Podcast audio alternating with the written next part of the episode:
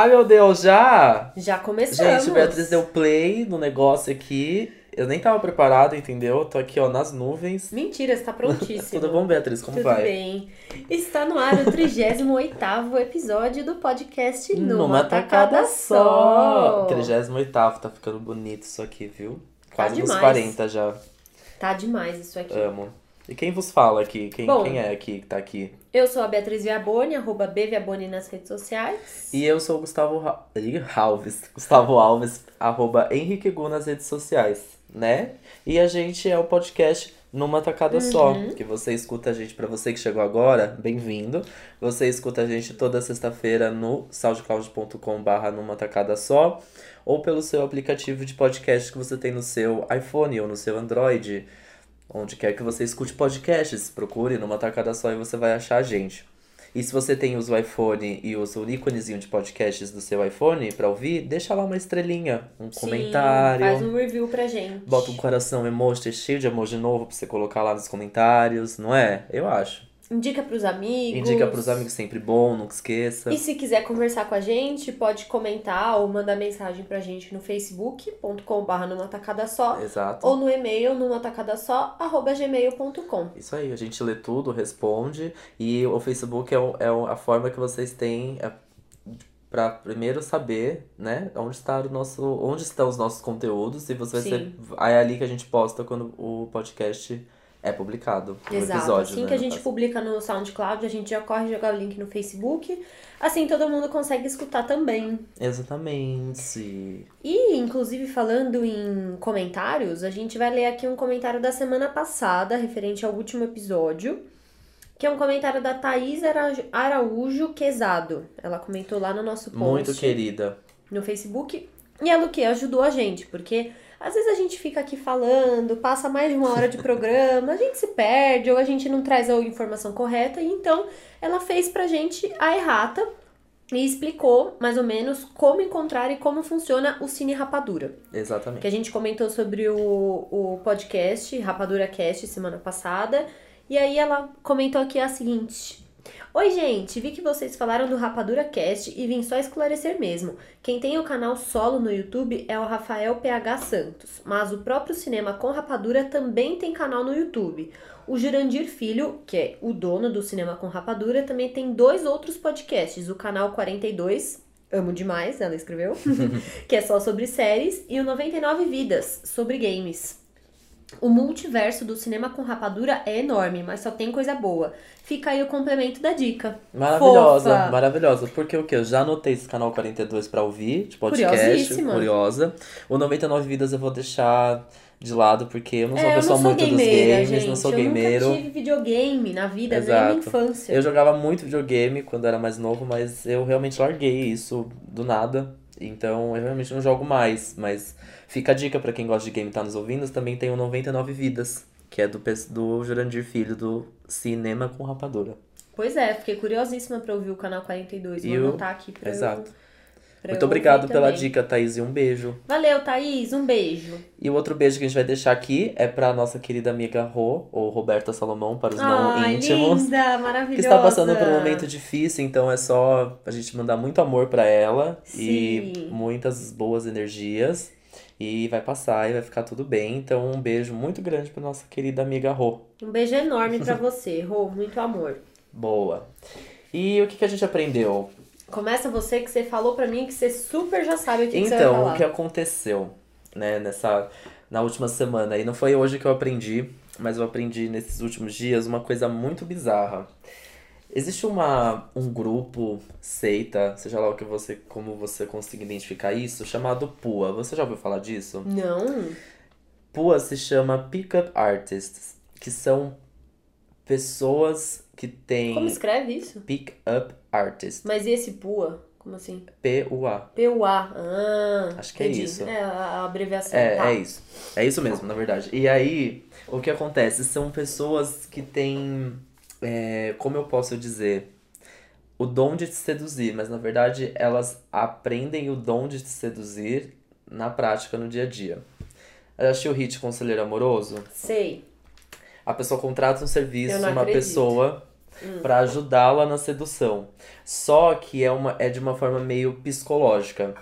Como eu, como eu descobri Tá. isso? Tava Estávamos- pesquisando, né, Gu? Estava... Não, não, porque é muito bizarro, isso não é bom, isso não é legal, sabe por quê? Estávamos conversando é, com uns amigos sobre, inclusive os amigos da Fê também, um beijo, Fê, que. De, de rapping, né? E aí uma Uhum. das amigas né, que tava na roda tava dizendo, tipo, ai, mas eu tenho uma. Um, não é um oi, tudo bem, eu sempre recebo um tipo, tô me mudando, ai, pra onde? Ah, pro seu coração, não sei o que lá. Sempre umas cantadas muito diferentes. Uhum. E aí eu fiquei zoando, eu falei, nossa amiga, mas o rap é por onde você passa, por onde você tem passado, né? E ela disse, é paulista isso, porque na Paulista tem um monte de pua, tanto virtual quanto pessoalmente. Só que o pua, ele tem um jogo psicológico de sedução. Eu tô chocada. Então assim, é, você tá andando na Paulista. Eu não tô dizendo que é só na Paulista, tô dizendo que isso existe, se você jogar no Google é muito bizarro. Então assim, você tá andando na rua e aí, ai, caiu o livro na sua frente, ai, desculpa, não sei o que lá. Então, ele usa esse tipo de mecanismo, ou até mesmo um que é muito bizarro, que ele vai te. É, é que a gente é muito desconstruído pra acreditar nisso, mas pensa numa pessoa que mega, Tá, assim, tá. tá, enfim, na rua, não sei o que lá, e ele vai falar, nossa, você tá linda com essa blusa. Você tá meio gorda, mas você tá linda, não sei o que lá. É um jogo de sedução psicológica que ele te bota pra baixo, depois ele te elogia ao mesmo tempo. Gente, que Isso horror. confunde a sua cabeça. E tem um muito bizarro também, porque eles têm, tipo, os, os, os, os camping, né? Enfim, que eles botam em prática mesmo, em balada, até na Paulista, enfim.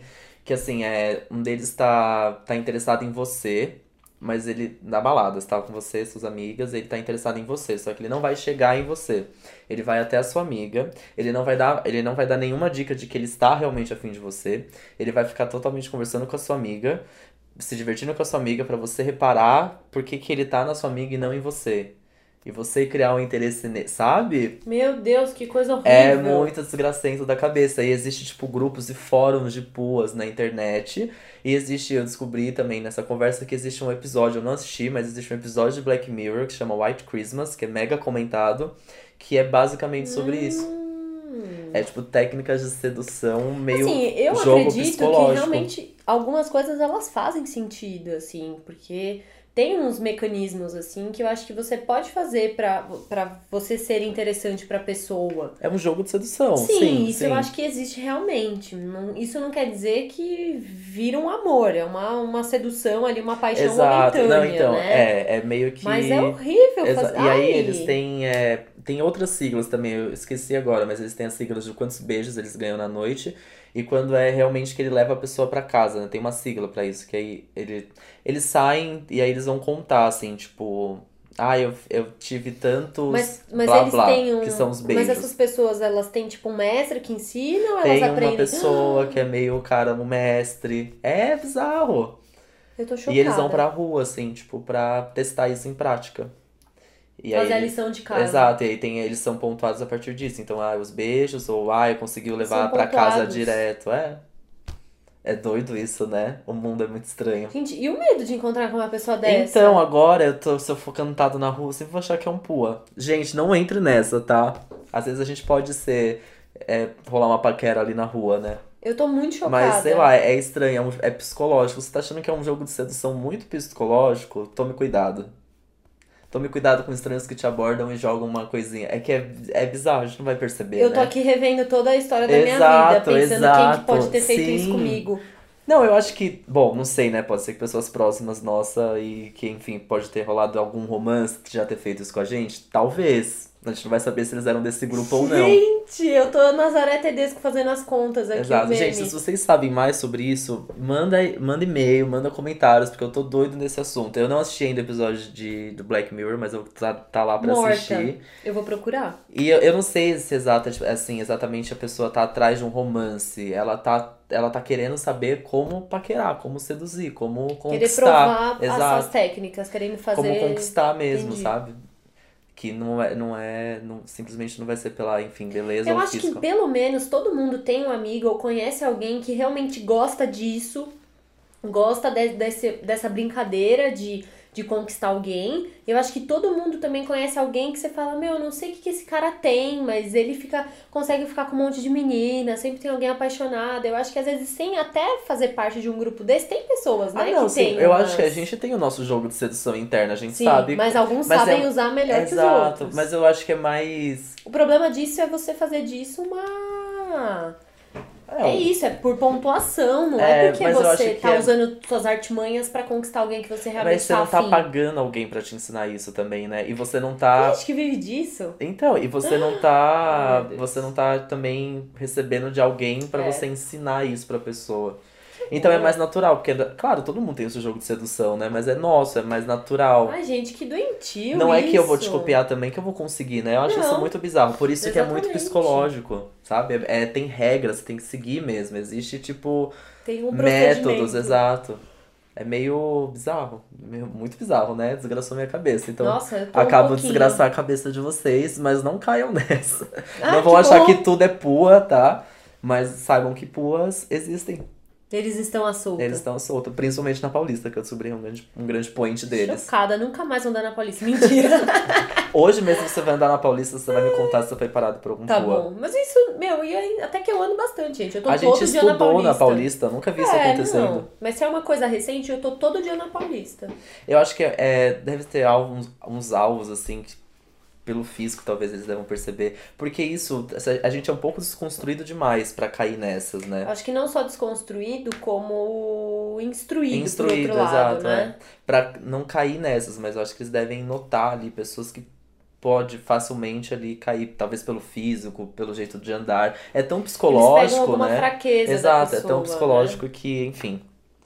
Bizarro. Existem puas, gente. É isso que eu aprendi essa semana. Eu tô É chocada babado. demais. E eu vou assistir o episódio do Black Mirror, depois eu volto com mais infos. Olha, E você, que você aprendeu, B? meu aprendizado, eu vou ser extremamente sentimental nisso que eu vou falar agora pra vocês, tá bom? É, No último sábado foi o meu aniversário. Ah, é, um parabéns pra atrasado, parabéns pra você nessa data. Aê! Obrigada.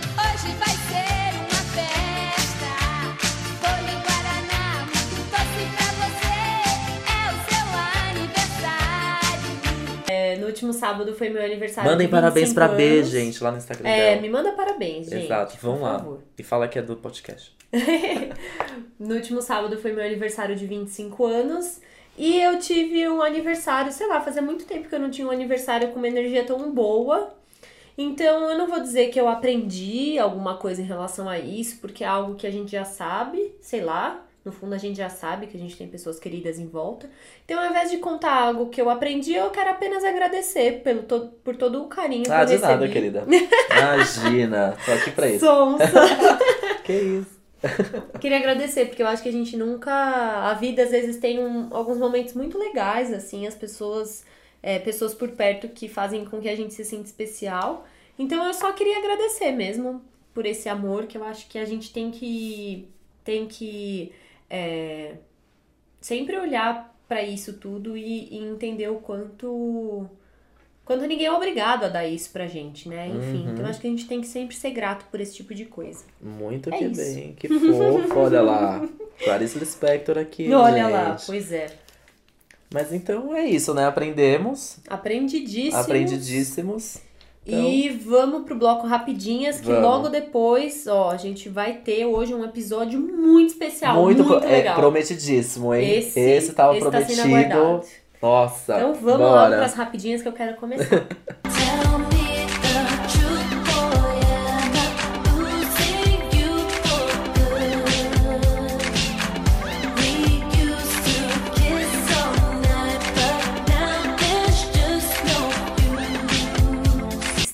volta Voltamos. com o podcast numa tacada só. Sim. E esse é o bloco Esse mesmo. rapidinhas. Esse é. É aquele bloco. Ah, Ah, dessa vez eu não esqueci, hein? que Gente, vocês perceberam que semana gostoso. passada eu tava meio aéreo? Eu não tava aqui, né? Tava, tava se Eu tava- acostumando ainda a Nossa, gravar podcast Exato, fazia tanto tempo que eu não gravava, eu tava tipo, nossa, em outro mundinho.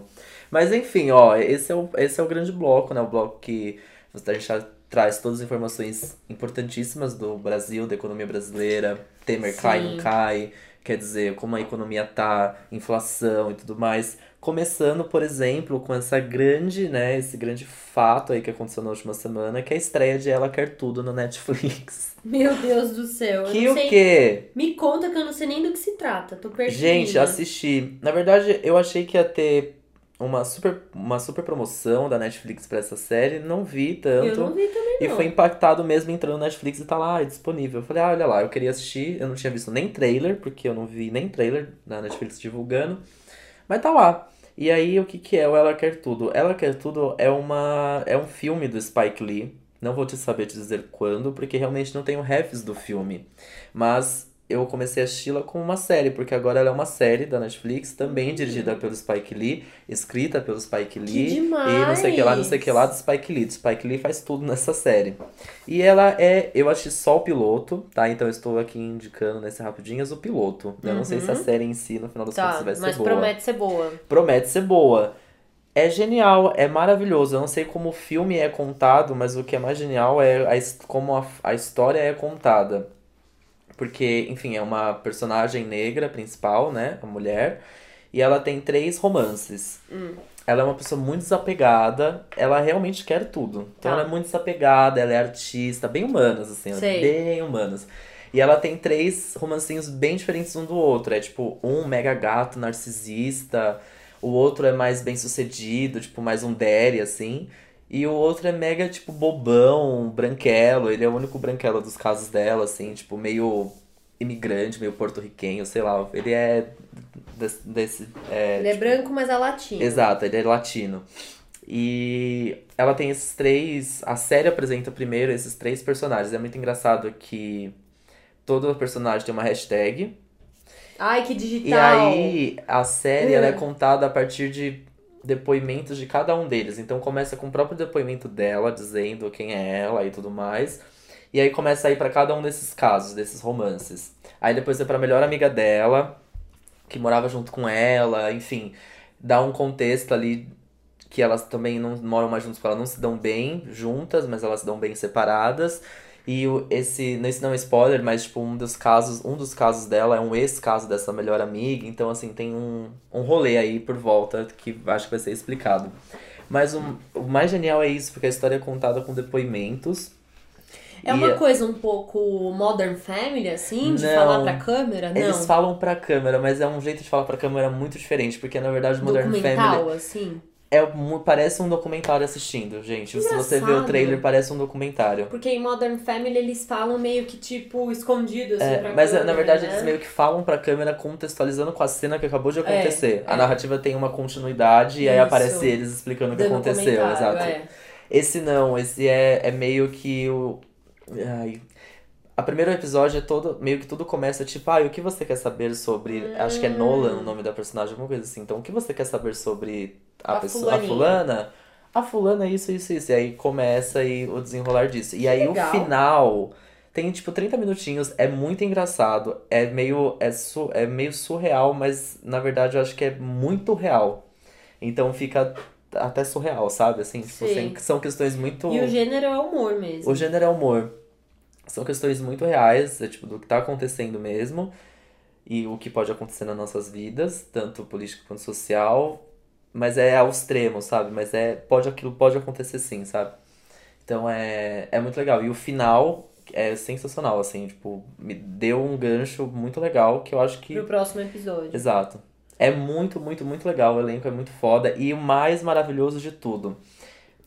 Tem, as trilhas são muito fodas. E aí, a to- todo momento que acaba, tem um momento da trilha durante tal depoimento, ou durante uma cena inteira. Quando acaba essa cena, ela acaba com a capa do, do single que acabou de tocar. Gente, É diferentona. É muito, é muito doido, gente. Eu nunca vi nada igual, assim. É tipo. Spike Lee é foda, Spike né? Lee, ele deita, né? Enfim. Ele deita, né? E aí é, é muito legal. Anotei várias músicas, gente. Tem, dá pra você ir anotando várias. É muito legal. E, é- e tem muita cena de sexo, mas umas cenas de sexo maravilhosas. É tipo.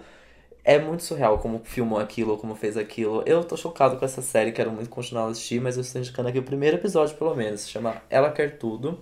E já está disponível na Netflix. É recente, mas tá lá, pode procurar. Eu acho que vai ser a minha nova série, então, de dar uma descontraída, Pode sabe? ser, eu acho que sim. Pelo menos, né? A gente não Assim, sabe o como tom vai ser os final próximos. do primeiro episódio, ele não é tão cômico, Tá. ele é um pouco pesado, Mas, mas, não é igual Não, assistir não, uma, uma série não. que você fica carregado. é leve, né? é leve, Legal. é divertida. E Ai, a atriz amei. principal é maravilhosa. Gente, vamos assistir, é muito legal. Porque eu tô numa fase um pouco. Às vezes eu abro a Netflix e fico um pouco perdida. Porque eu recentemente terminei de assistir Stranger Things.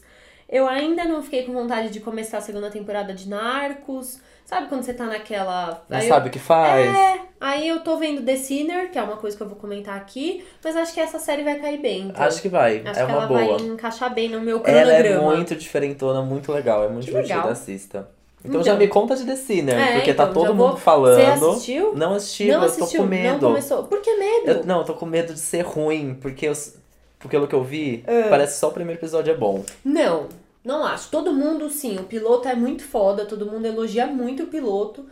Eu acho que ela, é, a coisa se arrasta muito Aham. pra, pra ser resolvida, assim. Mas eu tô bem curiosa. Eu tô, sei lá, no sexto episódio, são oito?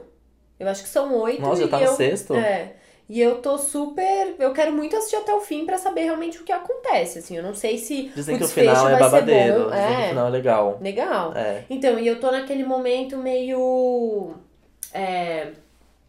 Porque é, é uma coisa um pouco Big Little Lies, que você sabe que uma coisa aconteceu. Sei. Só que Big Little Lies é uma coisa que acontece, tipo, no fim, né? Mas é, não, você sabe que algo aconteceu e você fica vendo os personagens da série e pensando, puta, mas será que foi essa pessoa que fez isso? Será que foi tal pessoa que fez Ah, isso? igual eu Porque tava- assim, só pra contextualizar vocês, é, The Sinner, é, vou dar um resuminho bem simples assim, ela passa numa Ah, cidade mas pode. perto... Mas acho que pode dar o grande mote, porque isso aparece no trailer. Parece, Aparece. né? Não, é primeiro episódio, acho que isso nem configura... É, não é spoiler. Não configura spoiler. É uma família de uma cidadezinha perto de Nova York, se eu não me engano. Ok. E eles têm uma vidinha bem ok, assim, trabalham no- na empresa familiar de ar-condicionado. É o marido, a esposa e um filhinho pequeno. E eles estão um dia na praia, de boas ali, como que não quer nada. Até que ela começa a escutar uma música tocar na praia de uns jovens que estão um pouco mais pra frente, acho que são dois casais, que estão curtindo, bebendo, e um deles coloca o celular na música é, pra ouvir. Naquilo que ela ouve aquela música, ela fica doida. No momento ela tá cortando uma fruta pro filho dela comer, ela pega a faca, levanta e esfaqueia o cara. O marido. Um, o cara. o- Da música. Da música. O cara que botou a música, que era um dos caras do casal da frente. Meu Deus.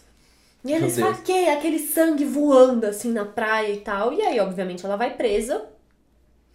E aí, a, primeira coisa, não tem como defender. Aqui é o famoso, miga, não tem como te defender, Aham. porque ela realmente matou o cara. Só que um dos, um dos é, detetives, um dos investigadores, ele fica tipo, cara, mas por que, que você matou esse cara? Você conhecia ele? Não, não conhecia. Ah, não sei o quê. Até que ele vai indo, indo, indo, como é uma cidade pequena, as coisas vão se desdobrando, um conhece o outro. E aí você vai vendo o que aconteceu no passado dela. A família dela, ela, ela teve uma criação é, cristã muito rigorosa. E a, ela, a vida toda ela é, conviveu com a irmã mais nova dela, que era muito doente, só ficava na cama. Então, você vê o, o tanto que ela tinha um ambiente familiar complicado, que maneira que ela fez pra fugir desse ambiente, que família ela criou com esse marido e várias Tá, outras começa a coisas. dar um- É um- vai desenrolando tudo. Entendi. E como ela não lembra de muita coisa, eles vão trabalhando muito com um processo de hipnose pra ela resgatar flashes de memória Tá. que ela perdeu. Tá. É muito legal, assim, eu achei uma... Hipnose? É, é, tipo, não é hipnose, assim, eu não lembro como que é que eles falam na... Ah, mais ou menos, ela deita e uma, e uma psica- psiquiatra ou psicóloga vai guiando Sim, sim, ela sim. pelos pensamentos pra ela ir lembrando esses momentos. E aí ela fala, ai, tô com medo, não entra, vai. E aí vai guiando e isso vai trazendo pistas pro, pro mundo real, assim. Eu achei bem legal. A, a, atuação da Jessica Biel foi criticada, assim, né? Eu não vi muita É, gente falando muita gente bem. falando bem não. Realmente, assim, eu achei ela bem sonsa, mas a personagem é um pouco, assim, sonsa. Ela não é incrível, ela não atua incrivelmente bem, assim. Sei. Mas é uma série que me pegou, eu tô gostando de assistir e eu quero realmente pagar pra ver o que, que vai acontecer no final. Não acho que só o primeiro episódio é bom, não. Você acha que você já descobriu o que aconteceu? Eu tô muito na. Eu tenho, não sei. Várias teorias, não tem várias. uma só. Não, não tenho. Você não consegue ter uma que, tipo assim, certeza. Não, Não, não, dá. não. Gostei, tem essa gostei. pista. Quando- Eu gosto disso. É, quando eu tenho uma teoria que É. foi bom, é isso, certeza, Ah, é já não aquilo. gosto Tem o tanto. caminho que parece que é o caminho mais provável. que é o caminho que as coisas vão levando, só que você fala, puta, esse é o mais provável, não é isso que vai acontecer. A gente, você vai ser, Aham. a gente imagina que a gente vai ser surpreendido, né? Enfim, recomendo, hein? Vou terminar de assistir e volto aqui pra contar o que eu achei. Gostei. Gostei. E Esse de- você? Eu, eu tenho, lembrei de mais Hum. uma que eu vou falar rapidamente, mas eu volto Tá. depois num próximo episódio pra falar mais dela. Inclusive, acho que se você gostar, não vou falar, não vou prometer episódio especial. Hum. Né? Mas é, Tá pronto. mas eu vou, eu vou te mandar também, Tá. que é This Is Us, que a Nath ficou super me insistindo pra eu assistir. Eu já ouvi falar É uma série. nova, é um dramalhão aí que tem, acho que é da ABC agora, enfim, aqui na, no Brasil passa na Fox. É bem dramalhão, assim, só que É. eu tava com preconceito de assistir achando que ia ser um grande Grey's Anatomy, aquela série feita pra você assistir e chorar, entendeu? Sem, sem muito contexto pra você chorar, você só chora. É. E aí eu assisti, e aí, gente, é, mais uma vez, indicando só o primeiro episódio rapidamente. Assistam o primeiro episódio de This Is Us. Gente, é o Gu é um maravilhoso. grande assistidor de primeiros Eu, episódios. eu vou Amigo, no você primeiro tá de episódio, eu vou parabéns. no primeiro episódio. Mas aí agora já me peguei, agora já tenho a missão de terminar ela quer Legal. tudo e This Is Us. Mas o primeiro episódio é maravilhoso, ele é maravilhoso por causa do final que ele tem. É um nó na cabecinha que, ó, é maravilhoso, é muito chocante, é muito legal. É uma série familiar, enfim, vai mostrando ali várias famílias. Tem, é uma série meio representativa em tudo, tem negro, tem plus size, plus size mesmo. Que legal. Tem, imagino que não aparece muito na primeira temporada gay, mas eventualmente eu acho que vai ter em algum momento. Mas tem, tem tudo, assim, e não é nada muito forçado. Tá muito bem encaixado cada personagem ali, né? Enfim, no contexto da série. É muito legal, This Is Us. Mas, o que eu queria falar mesmo Hum, é de Mindhunter, porque essa daqui eu assisti o primeiro episódio e terminei. assistiu tudo. Essa eu assisti tudo. E eu venho aqui defender Mindhunter. Na verdade, nem precisa, acho que tem muita gente falando muito Eu bem da também, série, é. mas assim, vale muito, muito a pena ver até o final. Até porque se eu pudesse recomendar, não recomendaria o primeiro episódio, porque eu acho o primeiro episódio muito ruim. É mesmo? Não é ruim. E é difícil Ele é um- quando o primeiro Exato, é ruim. esse é o grande problema de Mindhunter. Eu acho que muita gente desistiu por causa do primeiro episódio. Mas ele, na verdade, ele não é ruim, ele só não explica muito bem qual é a grande ideia da série, assim. Tá. você- É porque eu acho que agora, com muita gente comentando, já dá pra você entender melhor do que, que vai- a série vai falar. Mas quando eu comecei a assistir, ela já acabado de lançar, então eu realmente não sabia. Eu assisti aquilo meio tipo. Nó, ah, fiquei meio. Terminei meio confuso, assim, Sei. sabe? Do que a série ia tratar. Eu pensei que era uma coisa completamente outra, e realmente é completamente outra coisa que eu imaginava. Mas eu continuei assistindo por causa que eu sou fanático no Jonathan Sim. Groff, e ele é o principal. E aí, que bom que eu fui até o final. E assim, os segundos episódios já fala pronto agora, e pronto. Agora foi. Melhor série, amei, é isso, entendi tudo. São quantos episódios? São 10 episódios, se eu, se eu não me engano. E é meio que. Eu já vou contextualizar, porque se você assistir o primeiro episódio e você não gostar, continue, porque é legal. São dois detetives que estudam as mentes dos criminosos, né? No, se- dos serial killers. Uhum. Só que antes de ter esse termo e antes desse termo ser estudado. Então essa parte ela é verídica, né? Exatamente. Então, assim, é, não sabia o que era serial killers. Os serial killers que aparecem ali são todos reais, né? Enfim, é tudo verídico. São, Que é, demais. é, Legal, é hein? demais. E aí o segundo episódio é a primeira vez que eles vão se encontrar pra entrevistar, para eles é um estudo meio uma pesquisa comportamental mesmo, pra conseguir era um momento nos Estados Unidos, acho que não sei exatamente a, a década que era, que estava acontecendo muitos assassinatos que eles eh, chamavam de assassina assassinos organizados, né? Que eles tinham essa um jeito único, uma maneira única, enfim, Um tinha padrão. sequência, tinha um padrão no, na forma de assassinar as pessoas. E aí eles começam isso daí. Então é meio que ah, os bastidores de um estudo sobre serial killers, como surgiram Legal, né, o- hein? esse termo e como ele foi e como foi difícil é, a justiça entender, como foi difícil os policiais convencionais entender Ela é aquilo- uma série mais social ou mais policial? Eu é um pouco dos Dos dois. dois. Eu diria 60 social, 40 policial, porque ela tem um quê policial também. É Tá. muitos, muitos episódios ali, eles, é, os personagens, como eles são os grandes estudiosos disso, então assim, eles sempre vão nas delegacias comuns é, ensinar um pouco sobre isso que eles estão Tá. aprendendo. Só que ninguém dá muita bola. Aí sempre tem um policial, sempre tem alguém da cidade que fala assim, olha, tem um caso aqui. Hum, que eu acho, é. E aí começa toda uma investigação. Então tem esse mistério de saber o que, que aconteceu. Exatamente, ah, tem. É mas é que não é um, não é um grande assunto da série, assim, sempre vai ter um desfecho rapidamente, não vai Tá. se prolongar muito. Entendi. O que se prolonga muito é como esse estudo está sendo construído e qual a ética deles quanto a isso, porque É, eu tenho medo de dar spoiler, mas é meio aético o comportamento deles frente aos serial killers e como eles. gen- Gente, eles sentam com. Um que eu fiquei chocado é o Brutus. Isso não é spoiler porque é tudo real. Ele tinha uma coisa com sapato, então ele se masturbava com sapato de mulheres, ele matou várias mulheres acorrentadas, meio sapato, tudo, tudo muito a ver com sapato. E a cena que eles vão encontrar eles, o personagem que faz esse Brutus, assim, o ator é bizarro, ele é muito alto, ele tem uma voz muito grossa, e aí tem uma das cenas que ele leva uma caixa de sapato pra ele, pra se soltar na Putz. entre- Então, assim, é muito tipo. Por isso que outro dia eu tava de salto e você falou. Exato! sim, sim, sim. É tudo muito. Gente, é, é muito bizarro, mas é, é, é muito legal.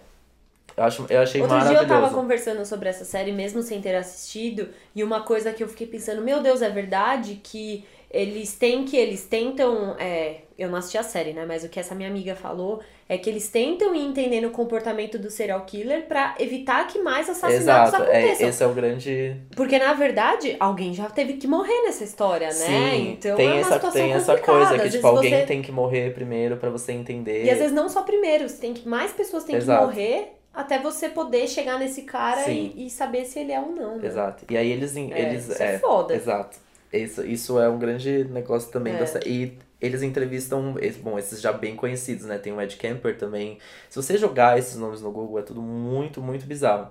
E aí uma coisa muito legal é que durante a série inteira tem muitas cenas de início da, de cada episódio que caminha, que eu acho que vai ser. A série já tá encomendada, sei lá, uns, umas, são cinco temporadas, se eu não me engano. Eu Ô, acho louco. que esse vai ser o grande momento da última temporada, porque é um dos maiores assassinos em série que tem, que teve nos Estados Unidos, né? Então, eu não vou dar dicas aqui porque é legal vocês descobrirem no final quem, de quem que eles estão falando, mas vai, aparecendo todo todo começo de episódio uma coisinha muito específica. E eu não tinha me tocado disso. Depois joga num BuzzFeed, teorias, não sei o que lá, que todo episódio mostra exatamente como esse assassino em série que é mega conhecido fazia com as pessoas. E cadê a temporada no Brasil com o Maníaco do Parque, hein? Então, Ai, cadê? gente, Cadê? Sabe? A gente que tem aqui doido. também, entendeu? Acho que então, depois que eu terminar The Sinner, se eu ficar com gostinho de série policial, eu já Assista posso me engatar E assim, nessa, quando né? você chegar na última cena, é a cena final da, do último episódio da, da primeira temporada, você vai falar, nossa,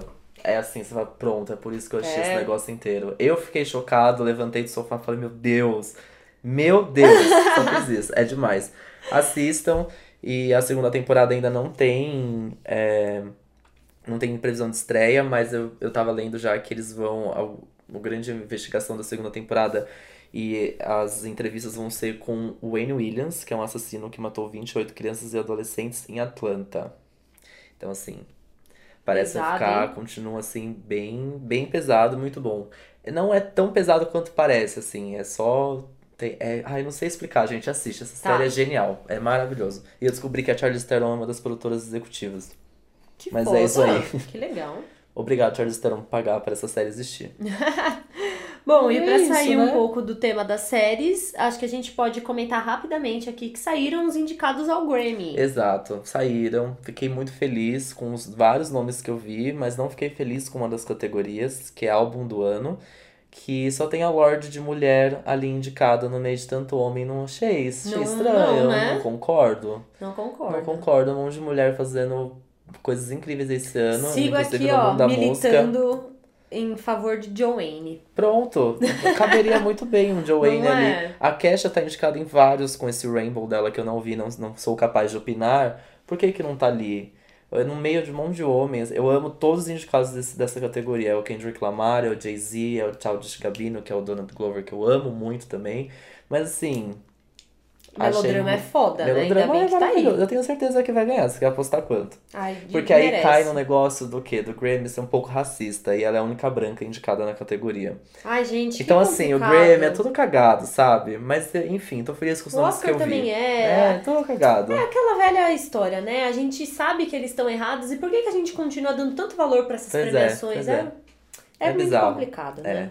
A academia, tanto do cinema quanto da música, é uma grande família Tá tradicional mouse, né? brasileira, né? Que não, Não só brasileira, Não é só- uma família exatamente. tradicional mundial. mundial. É isso. Exatamente. Que reflete o conservadorismo, que dá gancho pro nosso próximo episódio. É isso. pro nosso próximo bloco. É isso, eu acho que a gente já falou demais e tá na hora de ouvir mais uma música e E entrar no bloco principal. Aí vocês vão ver.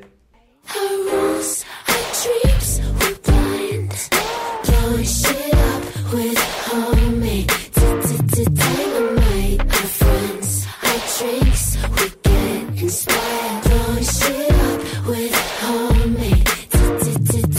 Voltamos! Gente, tô animadíssimo pra falar disso. Eu tô animada demais. Esse é o bloco numa tacada só, onde a gente pega um assunto e vai, ó, vrá, e fala dele. Numa tacada só. E o assunto é o quê? O prometidíssimo episódio especial de Handmaid's Tale, gente. Esse momento é nosso. É Pra nosso. você que foi no torrent, zoeira. Tava aí com a gente nesse download. Exato. É, acho que antes eu já quero começar falando o seguinte. Uns episódios atrás, a gente teve aqui a Esté, a nossa convidada. Ah, é verdade. Que Esté. falou, tava no episódio sobre a versão brasileira dos reality shows. Que foi um sucesso. E ela Esse episódio falou- é maravilhoso, inclusive. Esse episódio viu, é muito bom, gente. Vão, vão ouvir. Ele é atemporal, Exato, ele é atemporal.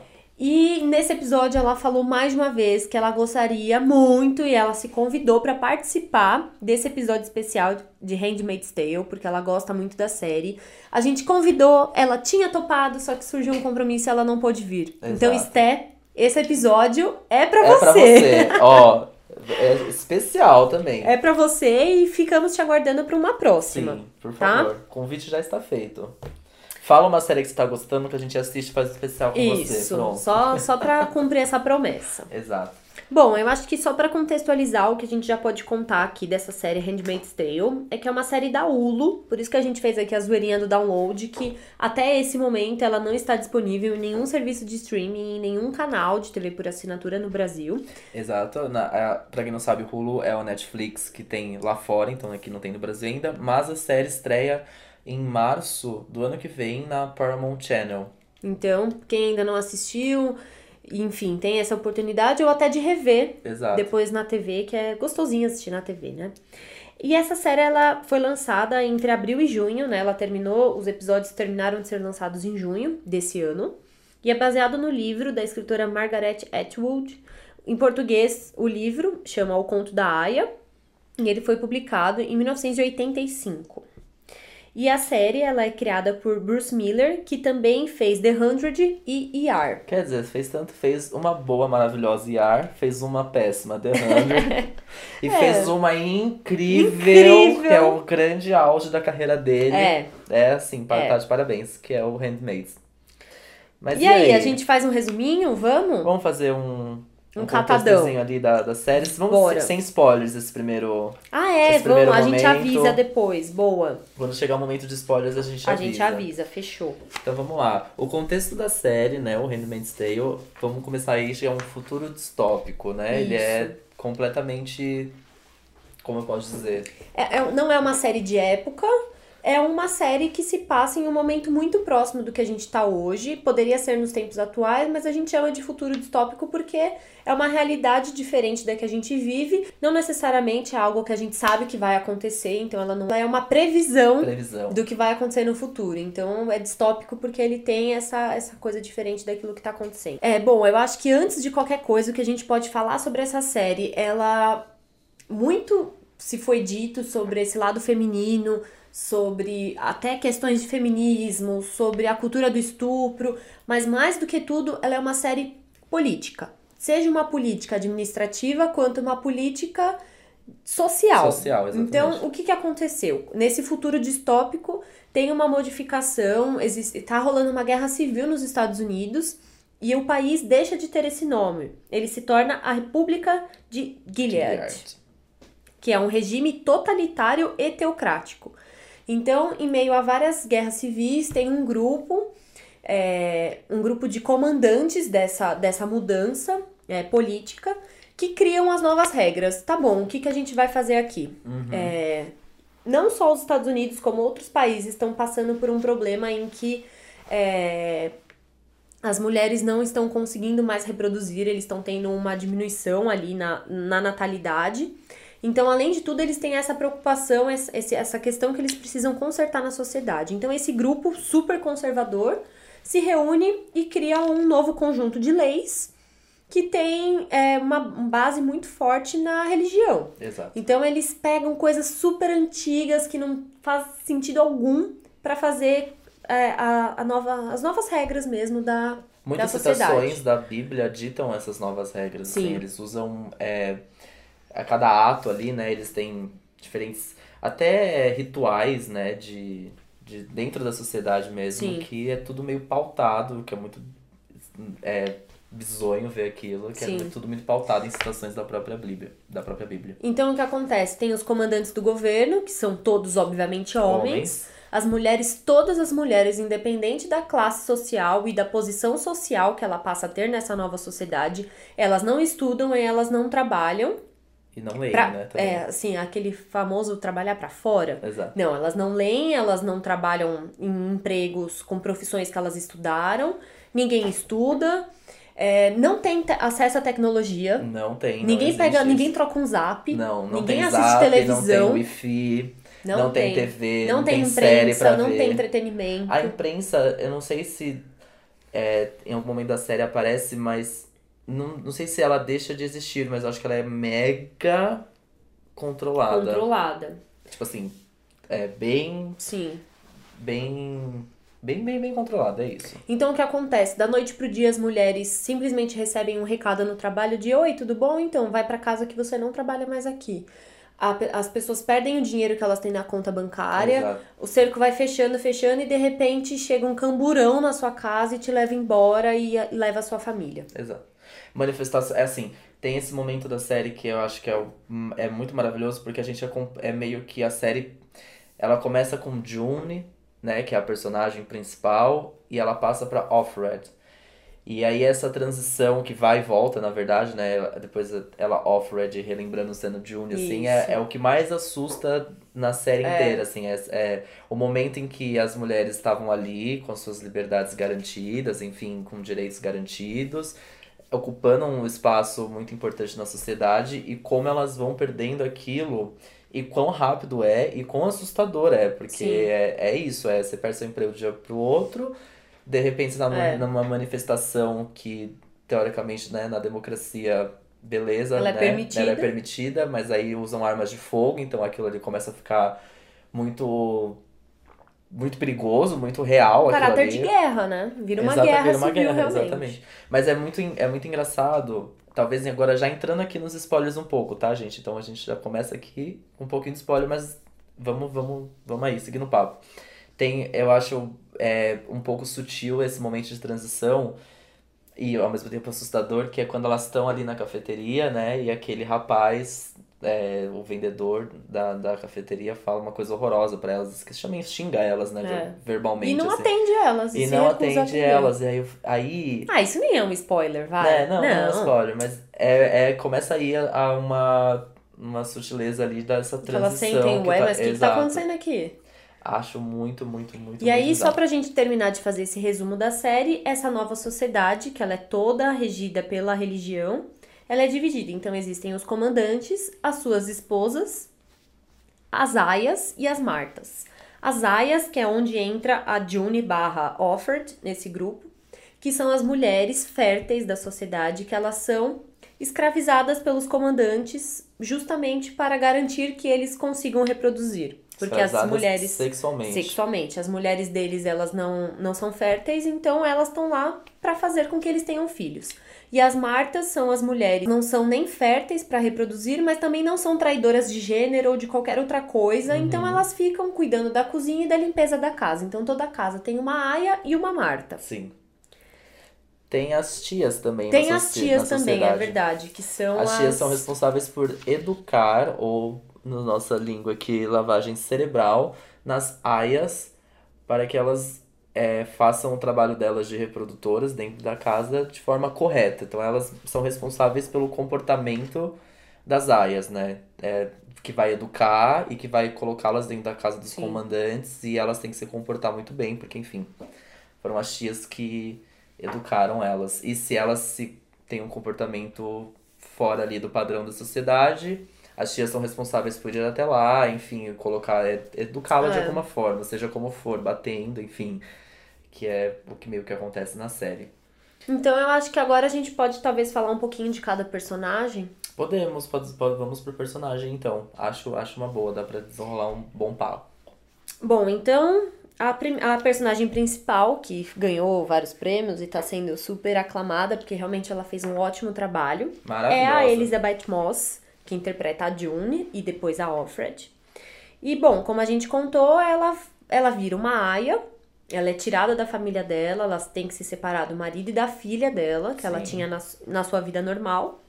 E ela vai pra casa da família Waterford, que tem o comandante que é o Fred Waterford. Por isso que ela tem o nome Offred. Offred, que é, né, do Fred.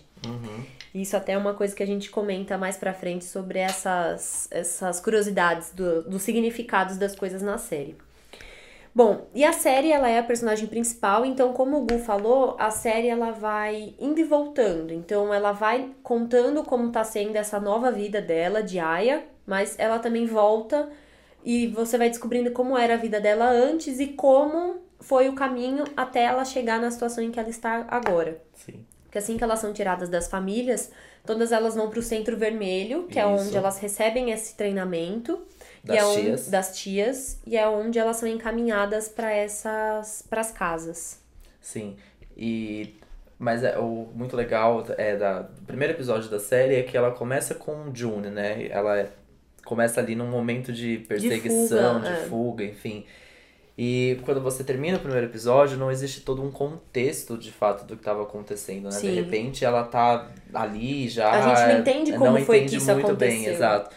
E aí isso, isso eu achei muito maravilhoso, porque deixa um, um quesinho de você falar assim, peraí, tudo, parece tudo muito surreal, eu preciso muito entender como isso aconteceu. E aí a forma como depois é contado, enfim, com, com os flashbacks dela, é genial, é maravilhoso. Eu não sei como isso é no livro, eu não sei se eu, eu pelo que eu vi do livro, ele é um diário. Tanto até que Hum. dizem que o livro ele é muito mais forte do que a série, porque o livro ele é meio que um diário e você vê tudo da visão dela, como se você fosse ela. Na série a gente vê meio tudo acontecendo com ela, né? Sim. A gente não é muito ela ali. É verdade. É meio acontecendo com ela. Sim. Então, dizem que o livro é mais forte ainda. Sim, mas por outro lado, a, a atuação dela, inclusive, foi muito elogiada e é muito forte porque não tem tantos diálogos essa série. Em vários momentos ela quer muito falar as coisas, mas ela sabe que ela não pode, então você vê o sofrimento no olhar Exato. dela. Mas em alguns momentos a gente tem a narração do pensamento dela. Uhum. Então é aí que você vai conseguindo entender o que, que ela tá sentindo e aí também a gente consegue voltar no passado dela. E é meio que um alívio também, porque é realmente isso. Não tem muito diálogo até pela oposição social que essa personagem ocupa, que é uma Aya. A Aya não tem direito. Aya, não- basicamente, ela não pode fazer nada a não ser ser estuprada pelo comandante Sim. nos dias, nos períodos férteis. É pra Isso. isso que ela serve e nada mais. Se a gente for bem dura, assim, é, isso. É isso. Então, assim, ela não pode falar, ela não tem direito de fala. Eu acho que isso é muito claro na série, como a personagem não tem direito de fala, é por isso que existe, não existe muito diálogo. Sim. E aí ela, assim, dispara na atuação quando é o olhar dela. Sim. É umas câmeras aqui, ó, na testa, É, é na cara fechado, dela, assim, ó. umas- E você um- fica é. sofrendo junto com aquela mulher não falando nada. Sim. Nada. É só o olhar dela. E é, e é muito é, forte porque ela não tem. o- parece que não tem nenhum direito de chorar, ela não tem o direito de sofrer ali também. Ela tá Não. sofrendo, mas ela não tem o direito de sofrer. Ela não pode reclamar sobre nada que tá acontecendo e ao mesmo tempo ela passa aí por uma. Ela tem várias regras. Então, assim que ela chega na casa, a esposa do, do comandante fala pra ela que ela não pode, não ouse é, se relacionar com ele. Então, ela só pode. Ela basicamente tem que ficar no quarto dela. A única coisa que ela faz, além de, de ter aí a função de, de, de gerar um filho, ela sai pra fazer Pra algumas fazer as compras. é. Só isso. Ela não ajuda em nada da casa e ela fica ali apenas esperando entrar no período fértil e participar da cerimônia Que, ali, que é uma coisa senhora. bizarra. Eles rezam antes da cerimônia. E, cara, eu fiquei chocada de ver a esposa participando daquilo É o... tudo. Não, gente, É sério. horrível. Primeiro que assim, eu já entendi um pouquinho meio que a ideia ali da série, do, né, do que se tratava e tal. E aí a gente assistindo a primeira e vai ver a primeira cerimônia. A cerimônia é o momento que o comandante vai, enfim, né, Estuprar. ela. estuprá-la. E aí ela agachando ali. E eu eu pensei em coisas horrorosas que poderiam acontecer. É horroroso, é lógico que é, mas eu pensei numa coisa assim, tipo, meu Deus do céu, não vou conseguir ver essa É. cena. Porque ela vai agachando, aí tem um negócio de, de Deus. Eles começam a ler a Ela Bíblia. ajoelha pra rezar, ele Exato. lê a Bíblia, e aí ela Ai, deita na cama, com as pernas pra fora Não, da e cama. isso antes, na, na, na- no momento da leitura da Bíblia, tem a, a empregada da casa, Ah, é. né? Todo a- mundo fica a Ma- junto. É Marta, né? A É. posição social dela. E tem os, o, todos da casa, né? E o, o segurança, o motorista do comandante. Isso, Então eles todos estão eles todos ali na sala, ela ajoelhada, a mulher do, do comandante ali. E o comandante chega depois, na verdade. O comandante tem que Isso. ser o último a entrar na Isso. sala. Então, tipo, é, o- é um ritual muito. Com muitas regras, assim. Tem, então, tipo, é muito bem instaurado ali. Sim, E é muito é legal porque meio que tudo, até o momento da compra delas, que elas têm que andar juntas, o momento é. tudo é feito pra que elas não consigam regra. fugir. Não, é. e é uma cidade com muita regra. Tudo tem regra. Tem Sim. regra até pros próprios comandantes, que a gente Sim, depois é descobre mais verdade. pra frente. Então, É.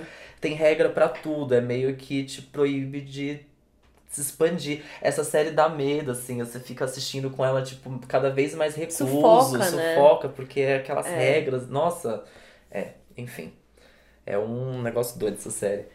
E aí a gente toma a proporção de tudo dessa sociedade a partir do olhar da, da Offred, enfim, June. Sim. E que vai mostrando aí como é viver na sociedade e como é também querer relutar contra isso, como é difícil também, né? O quanto ela se vê sem saída e ao mesmo tempo ela sonha em encontrar a filha dela, ela fica preocupada, ela é, no primeiro episódio, ela- enquanto ela tá fugindo, ela ouve um tiro, então ela acha que o marido dela morreu. Então é um desespero ali de não, não saber se ela vai conseguir sair daquela situação, né? E ao mesmo tempo que ela tem regras, assim como toda a sociedade, é o que você falou que depois mais pra frente na série a gente vê o quanto os próprios comandantes quebram as regras, ela dentro da própria casa, ela é coagida dos dois lados. Então, a, a, a esposa vira e fala: Olha, você não ouse se relacionar com meu marido fora da cerimônia. Por outro lado, o comandante chama ela pra jogar Scrabble de à Sim. noite.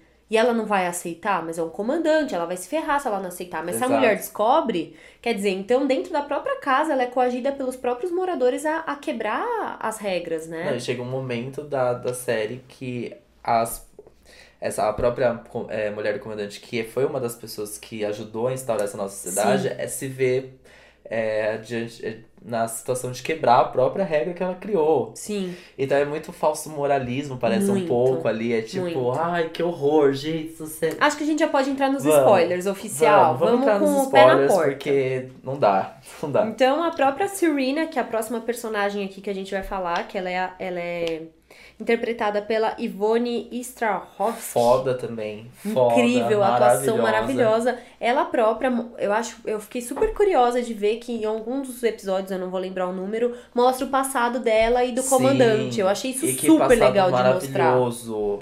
Então ela era escritora, ela era uma Era um puta mulher, uma né? incentivadora cultural, Exato. assim, e de repente o marido dela nessa posição mais engajada politicamente, ele se torna um comandante que ela ajuda a redigir as regras dessa sociedade, inclusive ela que sugere pra ele, ah, eu acho que a cerimônia é bom a esposa participar também, porque senão Sim. elas vão se sentir excluídas. Então, Mas você percebe que desde o começo ela é um personagem muito frágil. Porque acho que no primeiro episódio, depois da primeira cerimônia, ela chora. sim, E a gente não entende muito bem ali o que tá acontecendo É. na série. Você fica, nossa, parece que ela não gostou. é. Ela já não é.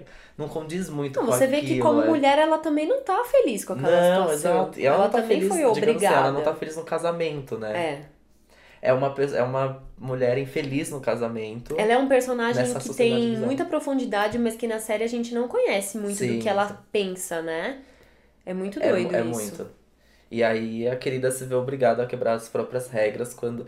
Não, e uma coisa, a primeira. Uma que eu falei, tá, esse- essa personagem, essa atriz é foda. Porque o, a forma como ela muda o tratamento com a Aya, quando aparentemente ela tá, tá grávida da primeira vez. Isso é maravilhoso. Ai, é verdade. Que de repente dá até um gostinho de que você gosta delas. É. Mas, nossa, ah lá, melhorou. Ufa. O tom da série melhorou um pouco, elas já estão um pouco mais ali, mas aí você sabe que ela hum, tá grávida, fudeu, não sei o que lá. E aí acontece o que acontece quando ela descobre que na verdade a Aya não estava grávida da primeira vez, e aí aquele fuzuê dentro Sim. da casa e ela acaba com a vida da, da E uma, uma atitude dela que me surpreendeu muito é quando ela sugere, então, que a Aya seja estuprada pelo motorista, pelo Nick, porque ela falou: Meu, esse meu marido aí é infértil, não vai rolar. O problema não exato. sou eu, na verdade. E é muito doido isso, você também perceber essa. Essa sociedade patriarcal que, que prefere, que escolhe é, escravizar sexualmente as mulheres, sendo que às vezes a- quem são inférteis são os próprios homens. Então o problema não é a esposa Exatamente, dele, o né? problema não necessariamente é a mulher, É, né? Ai, gente, é bom. doido, é Nossa, doido, sério. Cara, nossa, como essa mulher conseguiu pensar nessas coisas, que medo. E o Enfim. próximo personagem que a gente tem aqui é o comandante Fred Waterford, que é interpretado pelo Joseph Fiennes, que ele é um oficial, um comandante do governo, e a gente vê que ele tem um cargo de muita importância no, no governo, ele Sim. recebe pessoas de outros países, ele... E as outras aias, inclusive, falam, falam pra Offred do tipo, meu, tá mas o que, que você sabe? Você tá na incrível, melhor sabe? família. E, e foda também. E eu amo quando passa um pouco. Eu não lembro se é. Faz um tempo que eu achei a série, então me ajuda um pouco aí, B. Não sei se é o passado dele, mas tem aquele episódio que eu acho um dos melhores, que é o, o episódio que tem a frase em, Em latim. em latim. Uhum. É, mostra um pouco do passado. Não, dele não. Não Mostra é dele, da aia de outra anterior. área, da área anterior, é verdade. Que ele está envolvido no caso. Enfim. Eu acho que é daí que a gente começa a ver um pouquinho mais a transparência Sim. dele. E, e na verdade aquilo ali, o negócio de dele chamar a, a June, a Alfred, pra jogar, enfim. Me parece mais é, é ela, a Serena infeliz de um lado, ele infeliz do outro, ele querendo uma companhia. Eu não sei É, se existia. Eu ficava o tempo todo com o pé atrás, falando, meu, tá, ele tá chamando ela pra jogar. E aí ele querendo agradar ela, até quando ele leva ela na casa Jezebel, no Uhum. bordel. Tipo, ele tá querendo agradar ela, mas. Na verdade é porque ele tá carente, ele gosta da companhia dela mesmo. Ou é- depois a gente também vê, né, que a Aya anterior se suicidou, então ele também quer fazer com que ela tenha uma situação um pouco menos horrorosa. Sim. Eu fico sempre, eu fiquei Eu- o tempo todo é uma na dualidade. dúvida. Não, é. não dá pra saber de fato se assim, ele tava precisando realmente de uma companhia, ele gostava da companhia. Ou se ele ia pedir alguma coisa em troca depois, se ele ia ameaçar sim, ela. Ou se é uma coisa meio dele querer que ela se apaixone por ele de alguma É. forma, assim, não sei. Me parece É que doido. falta uma paixão ali. Porque ele tá sempre com aquela cara fechada, ele é super um Porque ele não é desejado, ele É. não deseja a mulher. Tem várias. É, tem acho que mais de uma cena, inclusive, que ela tenta algo sexualmente com ele, a própria mulher, e ele não. É. não vai, não consegue. E a cena de uma das cerimônias em que ele encosta na aia, porque também tem essa regra, ele não, Não pode, pode, encostar. sim. Não encosta não, não pode ter o olhar direto. não pode olhar, né? ele tem que ficar olhando pra esposa. Exato. E aí tem a cena desse olhar, ai meu Deus do céu. É, é outro personagem aí maravilhoso Bom, que tem que dar. E, e é, é eu ele acho que... tem muito pra desdobrar, né? Exato. E é ele que dá uma visão um pouco mais masculina também dessa sociedade. Mas é uma masculina de poder, porque aí tem o segurança dele, né? O motorista, que também Sim. dá essa visão. Aí eu acho que o- o motorista é uma visão masculina, a gente pode até falar dele depois, mas é uma versão masculina que não condiz muito com aquilo, mas tem que seguir as regras. Sim. Ele já é uma versão masculina de poder naquela sociedade. E aí aquela cena que mostra o julgamento de um de outros de outro comandante também que Sim. burlou uma das regras.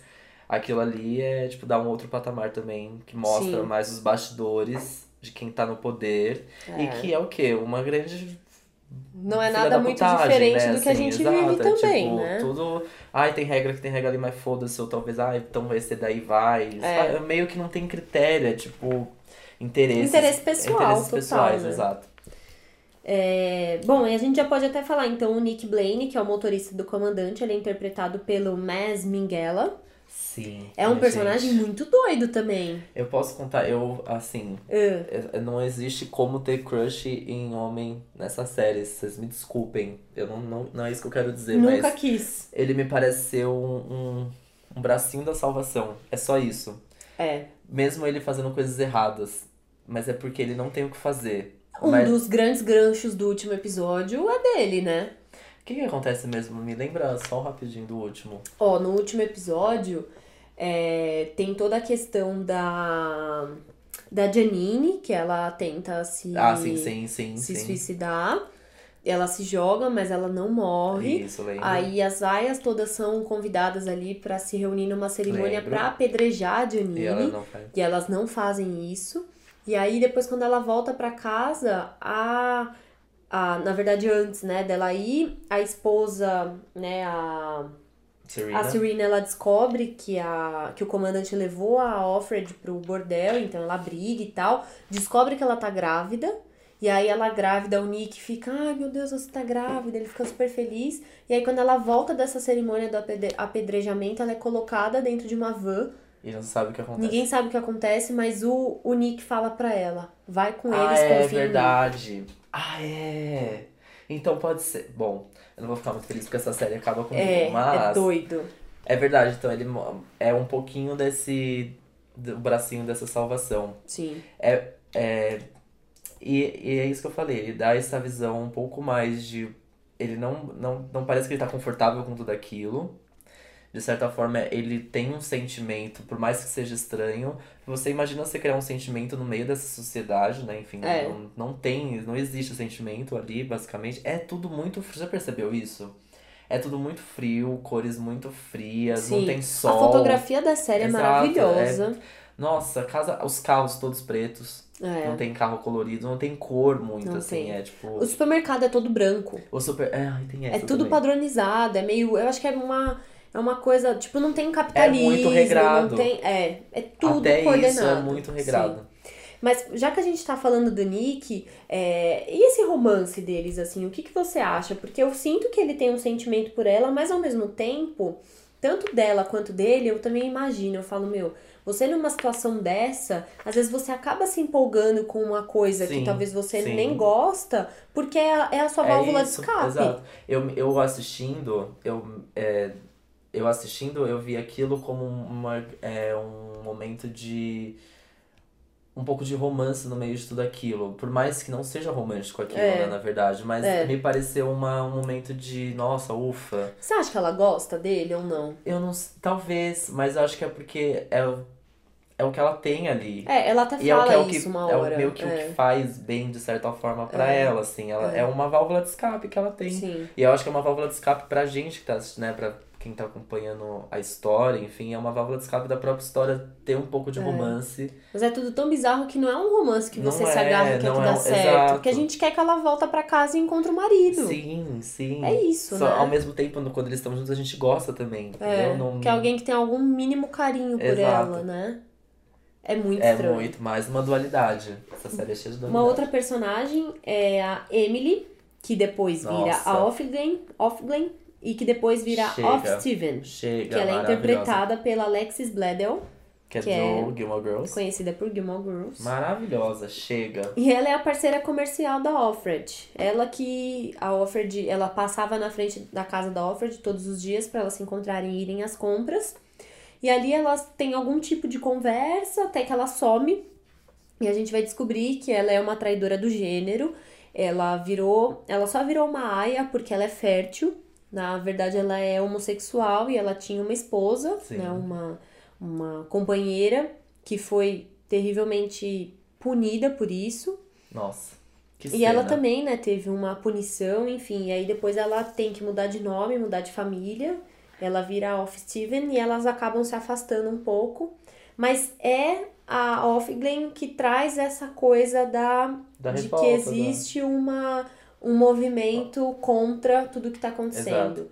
Ela que é o um Mayday. gostinho. ela que traz o Mayday Isso. pra, pra, pra Offred. E ela que, por mais que seja, tem momentos ali na surdina, né? Momentos bem bastidores, que ela tá conversando com a Offred, tentando explicar pra ela o que tá acontecendo, porque eu acho que ela percebe também que a Offred poderia ajudar aí nesse Mayday. Mas aí tem um momento que ela explode, né? Que é o momento, aquela cena do carro, né, né, saindo do mercado, pegando o carro, ai. Eu, e aí eu falo, meu, morreu, acabou tudo, essa série, chega, não sei o que lá. Ou eu pensei que ela ia sair com aquele carro e sair daquele lugar, porque dá vontade de sair daquela Dá. cidade, dá, dá um desespero. E é um alívio quando sai realmente, a história sai daquela cidade, mas dá um, dá um negócio de, meu, pega um carro, pega alguém, sai correndo, não tem É. portão essa cidade, não é Não possível. tem, pelo amor de Deus. É muito bizarro.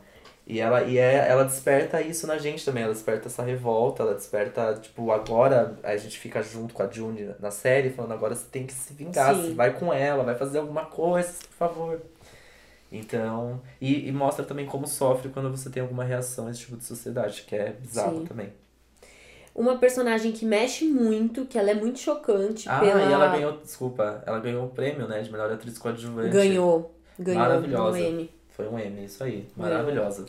É, Merecidíssimo. E outra personagem que mexe muito com a gente pela fraqueza é, psicológica, emocional e pela quase loucura dela, é uma personagem muito forte também. É a Janine, Nossa. que ela é a Off Warren e depois a Off Daniel, Ah, ela acaba comigo, sério. interpretada pela Madeline Brewer. Maravilhosa também. Logo no começo, ela é uma aia rebelde que chega falando merda e ainda no centro vermelho, pra punir, eles arrancam o olho dela. Então ela fica a série toda com um olho só. Tem esse negócio do Anai, é um olho, olho por olho, não é?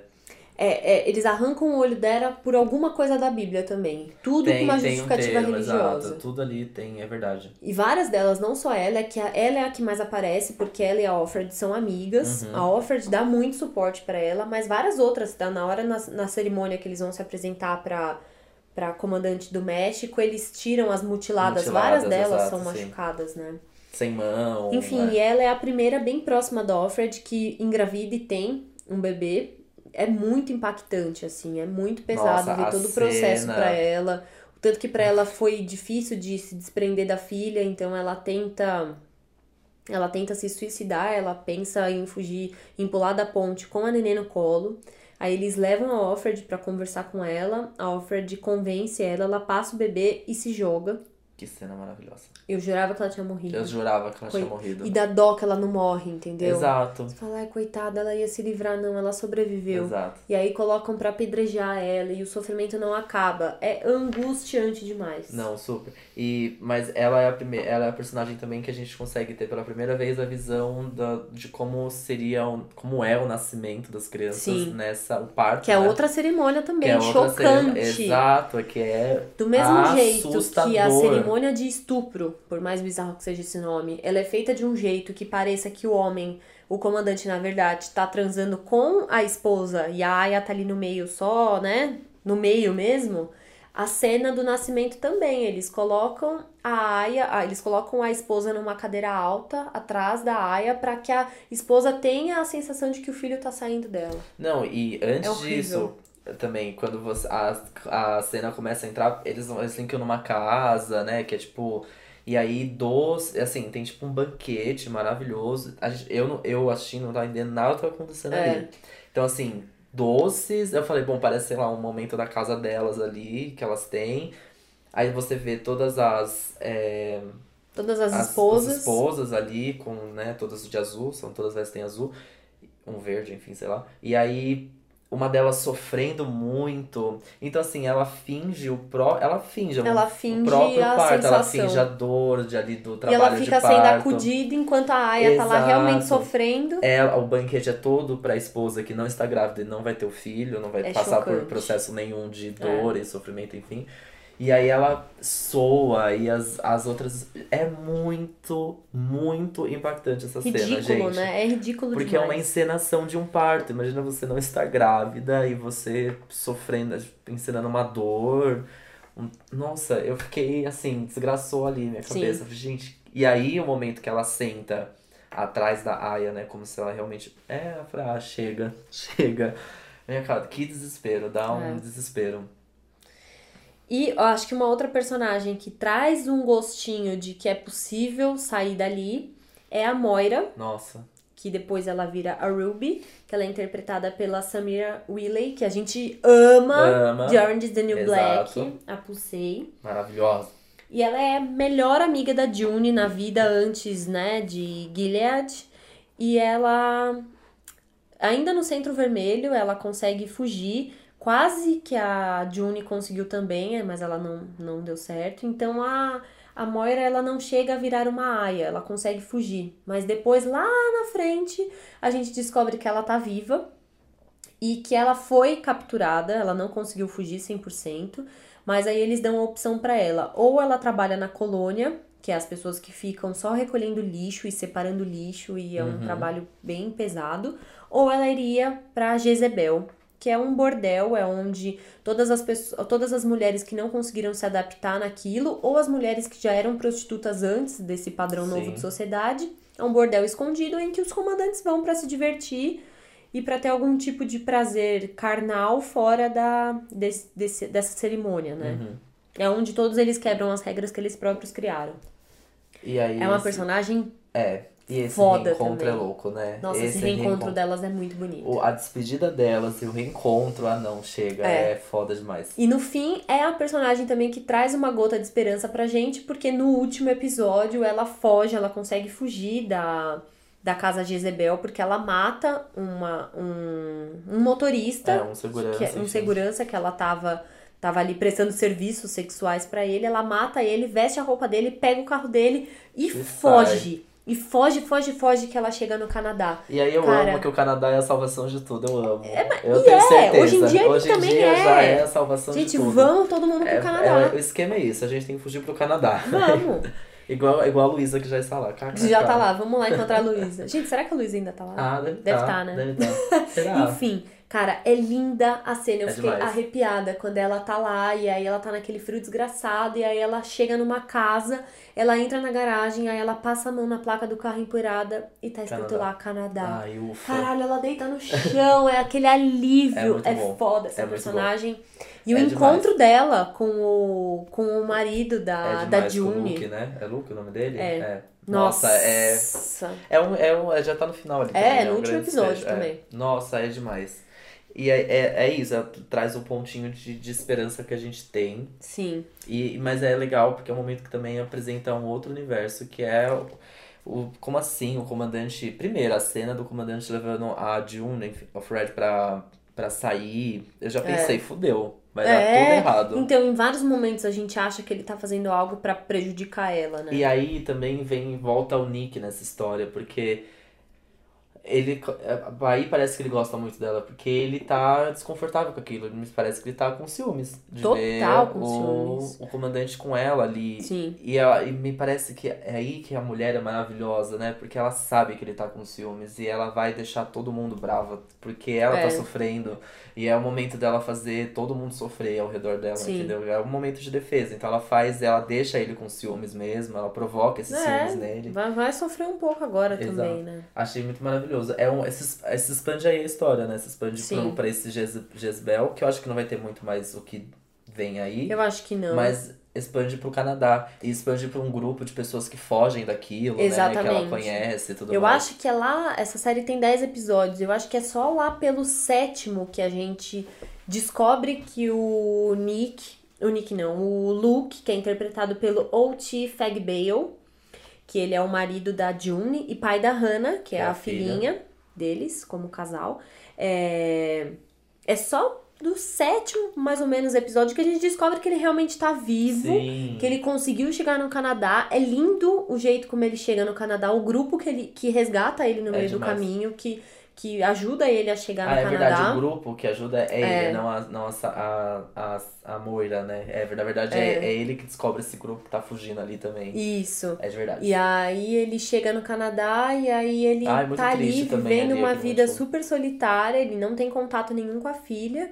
E aí ele é, descobre, tem uma, uma série de pessoas que estão ali tentando encontrar esses parentes. Cara, a cena dele entrando nesse lugar é um corredor cheio de foto de mulher desaparecida, assim, é muito, É muito triste. é muito triste. É bizarro. Enfim, e aí traz todo um, um lado, e ele consegue, ele recebe um bilhete, né, da, da Offred. Ai, que momento.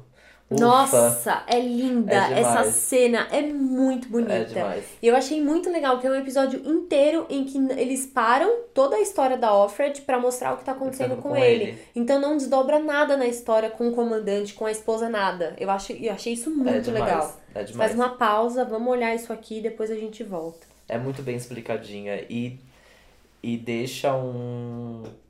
Tem muito ainda, né? O que vocês. é Porque aí quando começa também outros momentos da série que começa a se expandir, que é as visitas que tem da, da- do pessoal do México, né? De, Isso.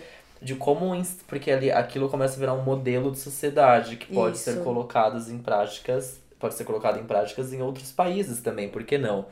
Então, eles recebem a visita de poderosíssimos e inclusive uma mulher no meio, a É. mulher que é- tem a, a, O cargo de o cargo poder. de poder ali, vendo tudo aquilo acontecer. E quando ela decide que ela vai tentar instaurar isso na, na, na, na cidade, enfim, país dela e Sim. tudo mais, você fica, meu Deus Vamos fazer uma céu, troca, o a tá ideia é fazer uma troca comercial. Os Estados Unidos, que na verdade é Gilead, eles passariam algumas aias pro México em troca de algum produto comercial, algum dinheiro, alguma coisa ali, uma negociação. arma, não sei. Enfim, é uma Fazem negociação uma mesmo, negociação. é uma troca. E é esse episódio ele é muito forte também, porque essa comandante ela quer a opinião da Alfred, perguntar, e aí, você é feliz? O que você acha? E a Alfred tem que Nossa. falar todo um discurso assim, engasgado de que E ela aprendeu olhar, a ser feliz. olhar, Dá pra ver na cara dela que ela não é cara feliz. dela, exato. E depois, no momento ali reservado, ela consegue é, falar, pôr pra fora um grito de socorro pra essa comandante, do tipo, meu Deus, me ajuda, não sou feliz, isso aqui é um inferno. E ela simplesmente fala pra ela, olha, eu sinto muito, mas não nasce ninguém na minha sociedade e eu preciso, na minha cidade, eu preciso ajudar esse lugar. E é, tipo, chocante o jeito que ela não ajuda. Exato. E, surpreendentemente, um, um outro homem que tá junto com essa comandante mexicana É oferece ajuda. responsável pelo contato com o marido, dizendo que o marido está vivo é pra quem ela fala, escrever é. um recado pra ele. Você fala, meu Deus, yes! E o recado chega, cara. Ai, é ufa, Demora pra chocante. chegar, mas chega. É. E aí tem. Acho que a gente pode talvez já começar a falar um pouco do que a gente. Né, as explicações que precisam acontecer Isso. na segunda temporada, porque assim, é, esse homem, essas visitas que eles recebem de fora, é, é, como que aconteceu, o que aconteceu, quem é esse cara, então. Talvez exista um grupo militante aí que tenta aí se infiltrar nessa cidade, porque me parece que essa, essa modelo de sociedade tem uma visão, as pessoas fogem disso, mas as pessoas salvar as pessoas que estão ali, né? Sim. tem uma consciência disso de quem tá de fora, de salvar quem está ali dentro. Tanto até que mostra na, as mulheres desaparecidas ali, enfim, pessoas que foram meio que engolidas por essa sociedade maluca. Sim. E acho que é, precisa entender também pra onde essa mulher tá indo, porque ela entra num, No num furgão, e ninguém sabe. E tem um recadinho do mocinho dizendo só vai. É. E aí você fica, meu Deus, o que Eu vai juro acontecer? que é uma situação que eu nem consigo imaginar. Eu terminei aquele. Eu acho que a série toda. É, ela é horrível pra todo mundo que assiste. Qualquer pessoa que assistir aquilo vai ficar mal. Eu assisti com a minha mãe. Então foi uma experiência muito estranha, Aham. assim, porque a gente ficava realmente muito mal. Eu cheguei a falar pra minha mãe, mãe, se você quiser, você para de assistir. Porque é horrível, você ficar com horrível. raiva dos homens, você fica chateada de ver que é possível a gente ter esse tipo de tratamento na sociedade, o quanto a mulher é objetificada. Enfim, qualquer pessoa sendo homem ou mulher fica mal de assistir essa série, mas como mulher é muito pesado assistir essa série. Eu não consegui assistir um episódio atrás do outro, exceto Não os dá. dois últimos que eu vi em seguida, porque eu precisava ver como ia terminar. Mas é, é muito doloroso, assim. E eu pegava, me via pensando o tempo todo se isso acontecer amanhã, em que posição que eles vão me colocar. E até uma coisa que eu li que me fez despertar essa, hum, talvez tenha um critério de escolha, é que na verdade, como o Luke, o marido da June, ele já tinha uma esposa antes de conhecer a June, esse é o segundo casamento. E religiosamente a pessoa casa uma vez só. Sim. Então, como é o segundo casamento, é a filha, a, a Rena, ela, a Hannah, ela não é legítima. Então, talvez é por isso também que a June vira uma aia, porque o marido dela não é reconhecido como o marido dela. Porque eu acho que em alguma outra questão, se ela fosse a primeira mulher dele, ela não viraria uma aia. Entendi, Sabe? Eu acho que entendi. tem um processo de escolha aí também. Não, não é.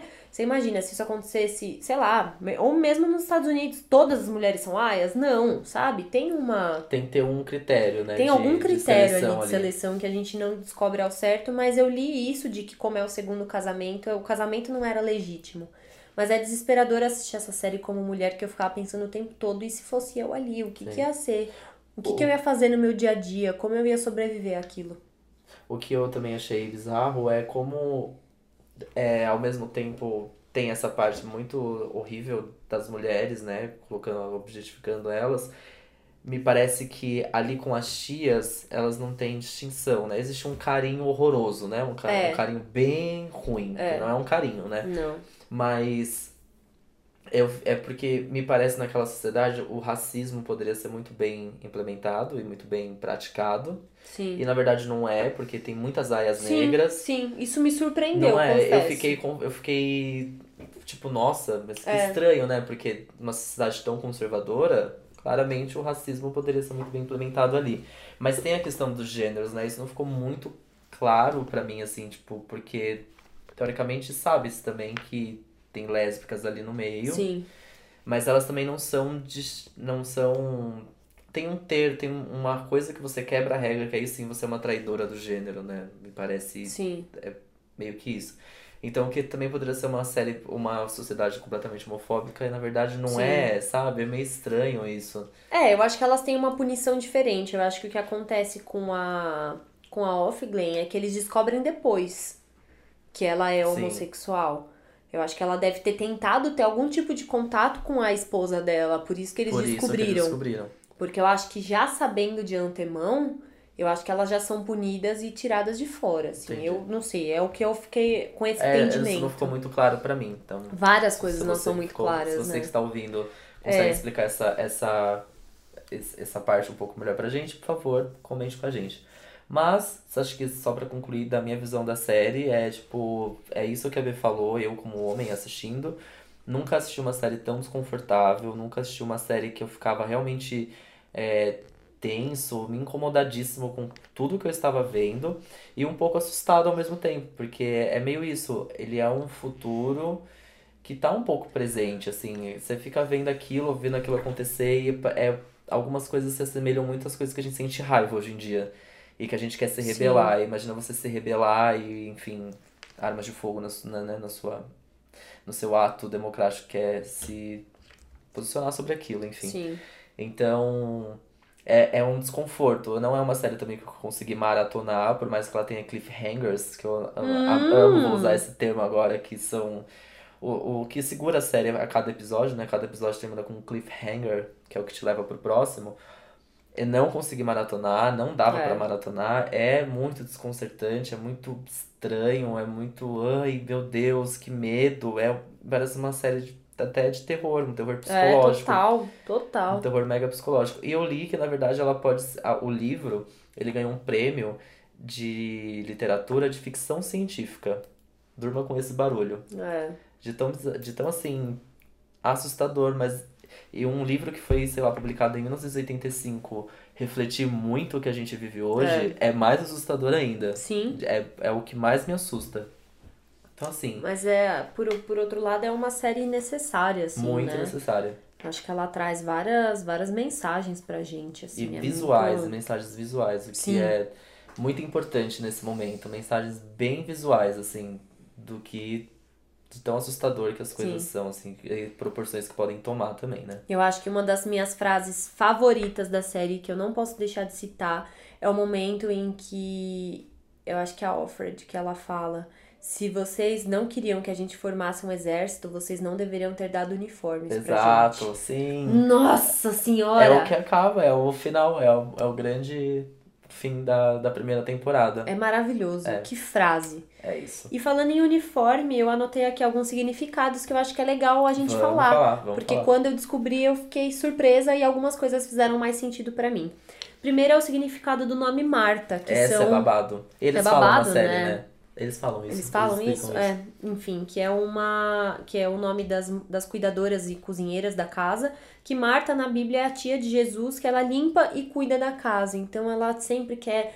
Tá, quer que tudo esteja em ordem pra receber Jesus, enfim. Então, as Martas aí, elas têm essa função de deixar tudo em ordem pra para abençoar, eles têm muito isso, né? De abençoar o ato, de abençoar é, rezar para que ela fique grávida, né? Exato. Tudo, tudo gira muito em torno da reza. E uma cena muito maravilhosa da Marta, que é da casa principal que a gente acompanha a série inteira, é, é o momento em que ela toma um whisky com a Serena, que é a, a dona da casa dela, né? Enfim. Sim, E elas duas tomando. aqu- a- Ai, que cena. Que respiro, né? Que É. até pra própria Serena, mais uma vez, Sim. que instaurou tudo aquilo, ela precisa de um break. De um ela break, precisa, é. tipo, tomar um whisky. pra passar por aquilo, Ela não entendeu? consegue dormir, entendeu? tá ela foda. chega lá procurando chá de camomila Exato, e a Marta fala pra ela: tem tá um negocinho aqui. Exatamente, isso é muito É. foda, eu amo essa cena também. E como a gente comentou, o nome das aias, ela, elas têm o nome dos seus comandantes. Então, a aia do Fred é a Offred. É, Off, Off Glenn é a aia do Glenn, enfim. E por aí vai. Of Steven, of, lá, lá, lá. Off Daniel. que é do Fred, do Glenn, do Steve. É. né? E as roupas, que é como a gente comentou, a série ela tem uma fotografia com tons bem cinza, bem tons bem fechados, é tudo muito frio, mas a, a gente tem umas cenas, ainda mais as cenas aéreas que mostram todas as Nossa, aias demais. reunidas. É um, é um show de, de fotografia, porque é aquele clima todo meio de começo de inverno. Inverno. O inverno que Aquela nunca vai embora. frio, aquele céu nublado e aquela cor da roupa das aias, assim. Então, ao mesmo tempo, a série tem esses contrastes. Sim. As aias usam roupas, a roupa vermelha e elas a roupa vermelha é porque é a cor do pecado, do sangue, da fertilidade e também dessa coisa meio da da paixão. Ela tem essa essa coisa bem bem significativa e também eu vi alguns lugares falando que é, Maria Madalena, que ela é mal vista, né, em toda a história da Bíblia, ela também na arte sacra ela é Isso, representada pela cor, também, cor vermelha. E é, e é uma coisa que a gente não citou aqui, as roupas das aias, elas têm um chapéuzinho branco que cobre a lateral da cabeça. Então é como se fosse um, um acessório que os cavalos usam pra Sim. não poder olhar É para o como se lado. você olhasse só você tivesse só um. Só olhando pra frente. Exato, só tem uma visão daqui, de tudo aquilo. Então é meio. É, dá meio a entender isso. Você É. só tem uma, É um uma sig- forma é de olhar um- um significado, um caminho a seguir. É, é um simbólico, todo, né? Exato, só tem um. É, E é você tem simbólico. que seguir aquilo. Você não tem um- uma visão, tem a sua visão lateral, você não tem como olhar pros lados. Isso é Sim. bizarro. Eu Às falei muito bizarro esse episódio, gente. Não, mas é que é bizarro. bizarro, mesmo. estranho, vários, tem Assustador. alguns adjetivos que a gente pode anotar, de Exato. quantas vezes a gente falou que a gente falou. É, falei muito. É, a roupa azul das esposas é porque na arte sacra também todas as, as imaculadas elas usam esse manto sagrado. Então tem toda uma questão de poder também e, de, e delas serem é, talvez mais respeitadas que as aias. Sim. E as martas elas usam uma roupa verde, meio acinzentada, não um verde muito vivo. É um verde meio sujo, parece. Né? É. Parece que tá meio sujo. É, e, e pelo contrário, a ideia dessa roupa é justamente uma, uma cor que também é meio usada por médicos, tipo o centro cirúrgico usa um verde, então dá essa ideia de limpeza e essa ideia de, de organização ali na, na casa. Uhum. Esses são alguns dos significados da, Dessa sociedade maluca. dessa sociedade doida demais. Exato. Ufa! É isso? Olha, acho eu acho que assim, a gente tem muito pra falar. Se a gente pegasse cada episódio, dá pra falar de várias coisas Sim. que acontecem. É, eu, é o que eu falei, eu não sei direito o que esperar da segunda temporada. Juro, não dá pra sugerir. Ai, o que que esse carro vai levar ela? Vai mudar ela de casa? Vai levar ela pra fugir? Vai levar ela pra casa Jezebel? Sei lá, não dá pra fazer Não- não ideia tem do que ideia tá do que acontecer. acontecendo. E de como até o próprio marido dela vai conseguir se infiltrar naquilo, o quanto é, o quão é perigoso aqui, É. o quanto é tudo muito perigoso, né? Porque agora elas se revoltaram contra as próprias tias, né? Foi isso, é assim que acabou o episódio. Elas Sim. não seguiram a primeira regra. Sim. Pela primeira vez não seguiram uma regra que, a- que as tias. Cara, essa cena é uma das mais bonitas Ai, também. gente, elas estão tipo. Porque elas tinham pedras pra tirar e elas jogam as pedras no chão. Todas elas pedem mais desculpa, jogam as pedras no chão e toca I'm Feeling Good Não, da Nina então, Simone. Ah, Pelo amor de Deus. E que trilha, assim, a série tem trilhas surreais, É. assim, que é. Ah, ó. As trilhas são muito fodas também. Inclusive, essa série é tão boa que ela realmente mereceu todos os prêmios que ela Nossa, ganhou no sim. Emmy desse ano. Sim, eu não tinha assistido até ela ganhar todos esses Emmys. É, Eu falei, eu também aí, não. Eu também não. eu preciso assistir esse negócio, É. então. Faz, faz todo sentido. Acho que foi a, a grande vencedora, Foi a né, grande do Emmy. vencedora junto com Big Little Lies. É. Acho que elas tiveram o mesmo número, mas enfim, é porque a Big Little Lies ganhou por é, série limitada de televisão e ela ganhou tudo de série mesmo. Então ela ganhou a melhor Ah, série sim. de drama, melhor atriz em série dramática pela Elizabeth Moss, merecidíssimo. Melhor atriz coadjuvante em série dramática, que foi a tia Lydia, que também é um personagem muito foda. A melhor atriz convidada em série dramática, que foi a Ale- a Alexis Bledel, que é a nossa garotinha de Gilmore Girls. Melhor direção em série dramática e melhor roteiro em série dramática. Assim, tudo merecidíssimo. E se tivesse mais, merecia mais também. Porque é foda. Foda é muito demais. foda. Então, se você escutou esse episódio até aqui, mesmo sem ter assistido, ouviu esses spoilers, cara, ainda assim, Vale muito Dá. a pena. Só vai. a Só gente vai. não entregou tudo que acontece, Não. tem muita E coisa você até. precisa ver tudo isso que a gente falou. Sim, porque entender. ver aquilo. Porque é uma coisa tão distópica realmente que só você assistindo a série, ainda assim você fica cheio de dúvida, igual a gente tá. Exato. Então, só de ouvir a gente falar não mostra o que é a série. Sim. A segunda temporada ainda não tem previsão de estreia, porém um teaser já foi lançado, que é a nossa personagem June correndo num corredor. Ai, meu Deus. Ela está correndo. É só isso, não tem data de estreia nem nada, mas tudo indica que a próxima temporada estreia no ano que vem. Aguardamos muito. Aguardamos. É isso? Ufa, eu acho que é isso. E a gente quer saber o que, que vocês acharam dessa série, qual é o momento preferido de Por vocês. favor, conta. É, o que, que é mais sufocante, o que vocês aprenderam, enfim. Eu Conta acho pra que... gente, a gente tava muito animado pra falar dessa série, e agora que a gente conseguiu falar, a gente quer conversar ainda mais com vocês. Então, conta pra gente nos comentários do post, ou manda e-mail se quiser ser mais reservado, não sei. Conversa com a gente sobre a série, o que você achou, o que no final das contas, enfim, o que você quer ver da segunda temporada, seu personagem preferido, se é que é pra ter, dá pra ter personagem pre- preferido sem ser a principal, né? É, Enfim, conta pra gente. Sim. Então, é, esse foi o bloco numa tacada. Só. Só. ai, ai. E agora a gente vai ouvir uma música e vamos pro tacada final. Exatamente. And I'm feeling good.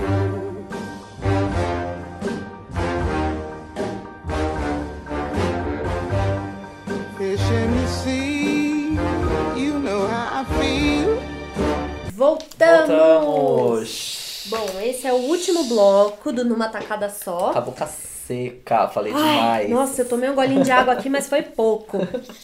Bom, esse é o último bloco do Numa Tacada Só e é onde a gente faz a tacada final. É Exatamente. onde a gente cria uma lista com algumas coisas que fazem uma conexão com o nosso tema principal e são algumas recomendações nossas pra continuar o tema de alguma maneira. Sim. Que E que a trouxe, listinha de Beatriz? hoje é uma lista de séries é, sci-fi e de fantasia que são baseadas em livros, assim como Handmaid's Tale. Exato. Por mais que Handmaid's Tale tenha um quê um pouco mais realista, acho que ela não deixa de ser um sci-fi. Ela é sci-fi um- também, é. Um sci-fi dramático da vida real, Sim. né? Digamos assim. É verdade. Então, uma das que, dos nomes que a gente trouxe é American Gods, é uma série recente da Amazon. É, ela é baseada também no livro American Gods, de, do Neil Gaiman. Se eu estiver errado, me, me corrija, porque eu sei que é um livro mega popular e a série foi bem elogiada. Eu ouvi algumas coisas também meio assim, mas o, o American Gods, na verdade, eu quero, eu tô muito curioso pra assistir porque são deuses atuais contra deuses da, da mitologia antiga. Então é, Sim. sei lá, o deus do trovão contra o deus da telefonia. Então é, é meio. É doido é isso aí doido também. também. parece ser Mas eu acho uma história legal. muito legal. O livro deve ser muito bom. Exato. Dizem que o livro é melhor do que a série. A série faz pouco tempo também que estreou na Amazon. Mas, enfim, vamos ver. Vamos acompanhar. Bom, uma outra aqui que a gente até comentou, que o Gu já falou que, ó, nota zero. Eu não gosto, mas há quem gosta, há quem gosta. É um sucesso, é um sucesso. É The Hundred, que é a série de 2014, que ela é baseada. Isso eu achei engraçadíssimo quando a gente fez a pesquisa. Ela é baseada em vários livros. No livro The Hundred, de 2013, no livro Day 21, de 2014, no livro Homecoming, de 2015, e no livro Rebellion, De de 2016, todos de Cass Morgan. Cara, muito livro pra basear livro. uma série. E é um sucesso a série. Eu acho que tem no Netflix, inclusive, tá? Também tem Shadowhunters, The Mortal Instruments, que é uma série de 2016, que é baseada no livro The Mortal Instruments, The Infernal Devices e The Dark Artifices, da Cassandra Clare. Clare. Não sei. Esse, eu realmente não tenho, não sou capaz de opinar, é só uma pesquisa que É. a gente fez, colocamos o nominho aqui. Você que assiste ou leu Shadowhunters, por favor, conte pra gente o que vocês acham Mas da é série. famosa, já ouvi Mas é famosa falar. também. E eu acho que tem no Netflix. E uma outra aqui que o Gu vai poder falar muito melhor não do que eu. conheço. Ah, e esse daqui, Essa eu, aqui, gente. nu- nunca ouvi falar. eu, não, eu não assisti, muito menos ouvi falar. Eu nunca ouvi falar.